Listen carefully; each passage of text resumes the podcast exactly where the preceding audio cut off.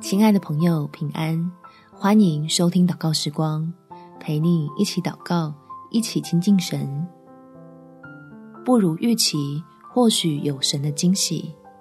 在传道书第七章第十四节，遇亨通的日子，你当喜乐；遭患难的日子，你当思想，因为神使这两样并列，为的是叫人查不出身后有什么事。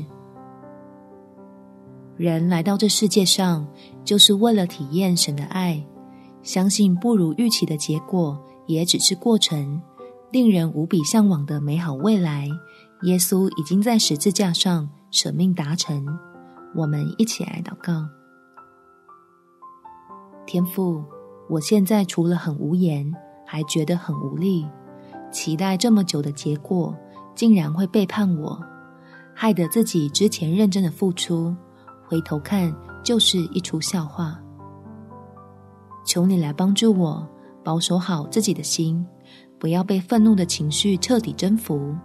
借着向你倾吐苦水，来恢复理性，重新聚焦于你使人平安的心意，好跳脱出已经于事无补的受害者思维，停止让自己继续损失下去。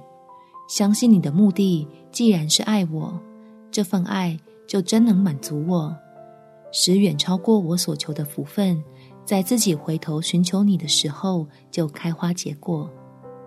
感谢天父垂听我的祷告，奉主耶稣基督的圣名祈求，阿门。